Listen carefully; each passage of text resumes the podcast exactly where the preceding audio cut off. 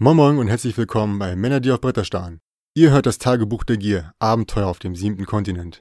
Hierbei handelt es sich um eine inhaltliche Wiedergabe meiner Abende mit dem Spiel des Seventh Continent in Form einer Geschichte. Es hat natürlich zur Folge, dass einiges gespoilert wird, seid also gewarnt, wenn ihr euch dieses Tagebuch anhört. Und nun viel Spaß mit der Episode.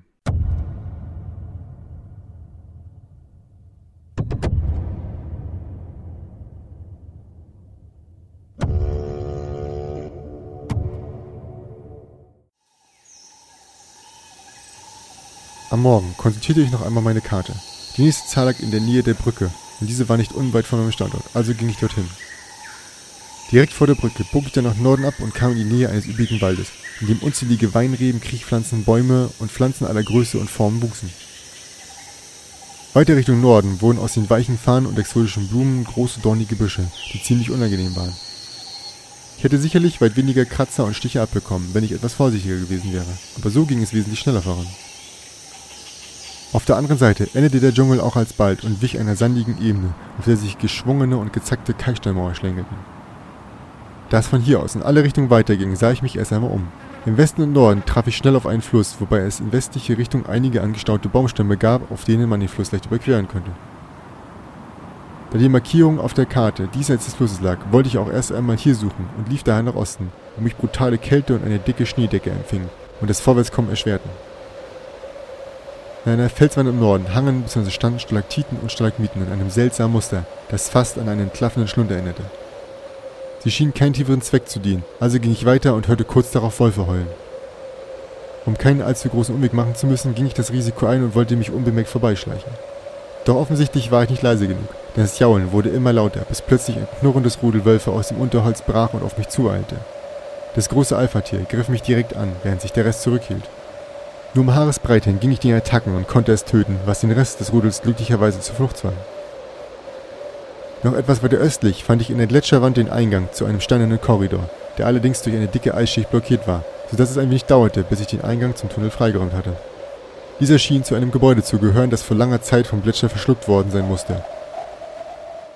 Innen hatte das Eis den großen mit Steinplatten gepflasterten Raum beinahe vollständig verschluckt und nur noch einen Gang gelassen. Diesen folgend kam ich an einem Holzrad vorbei, das nur noch teilweise aus dem Eis hervorragte. Darauf abgebildet waren zwei Tiere, eine Schlange und eine Fledermaus. Unsicher, wozu das führen könnte, ließ ich es wie es war und ging zunächst weiter. Ich kam allerdings nicht weit, denn kurz darauf hallten starke Vibrationen von den Wänden des Eistunnels. Ich versuchte mein Gehör zu schützen, indem ich meine Hände fest gegen die Ohren presste, aber ohne Erfolg. Diese intensiven Schallwellen verursachten Kopfschmerzen und machten mich völlig desorientiert. Ich musste zurück.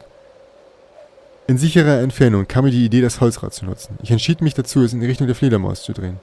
Als das Rad an seiner Endposition einrastete, erlöschte auf einmal das Licht im Tunnel beinahe vollständig. Dies war umso verwunderlicher, da es keinerlei offensichtliche Lichtquellen gab. Das Dröhnen der Vibrationen ließ aber leider nicht nach, also drehte ich das Rad in die andere Richtung, auf das Schlangensymbol. Nach Erreichen der Endposition trat auch der gewünschte Effekt ein und das laute Dröhnen verhallte. Ich konnte nun den Korridor passieren und gelangte schließlich in einen Raum, in dessen Mitte ein Gazier aus Eis durch den Boden gebrochen war, was viele der Steinplatten zerbrochen hatte. Bei genauer Betrachtung stellte ich zudem fest, dass etwas daran eingeschlossen war. Also machte ich mich daran, das Eis wegzuschmelzen und entzündete dazu ein kleines Lagerfeuer. Es war mühevoll und dauerte eine ganze Weile, bis ich das Eis dadurch abgetragen hatte. Aber der Aufwand lohnte sich. Zum Vorschein kam tatsächlich und zu meiner Freude der zweite Edelstein. Mir fiel ein riesiger Stein vom Herzen, und ohne diese Last auf den Schultern verlief auch der Rückweg zur Statue wie im Flug.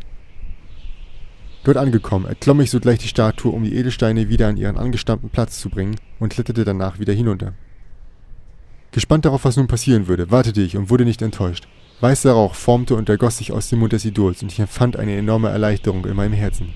Diese unterschwellige Anspannung, die ich seit Wochen verspürt hatte, war mit einem Mal weg, und ich fühlte mich wie berauscht. Noch bevor ich mir größere Gedanken darüber machen konnte, wie ich nach Hause kommen sollte, erblickte ich einen Heißluftballon am Himmel. Dieser hatte, wie sich später herausstellte, zunächst den Rauch und dann mich bemerkt, wie ich wild winkend auf mich aufmerksam machen wollte.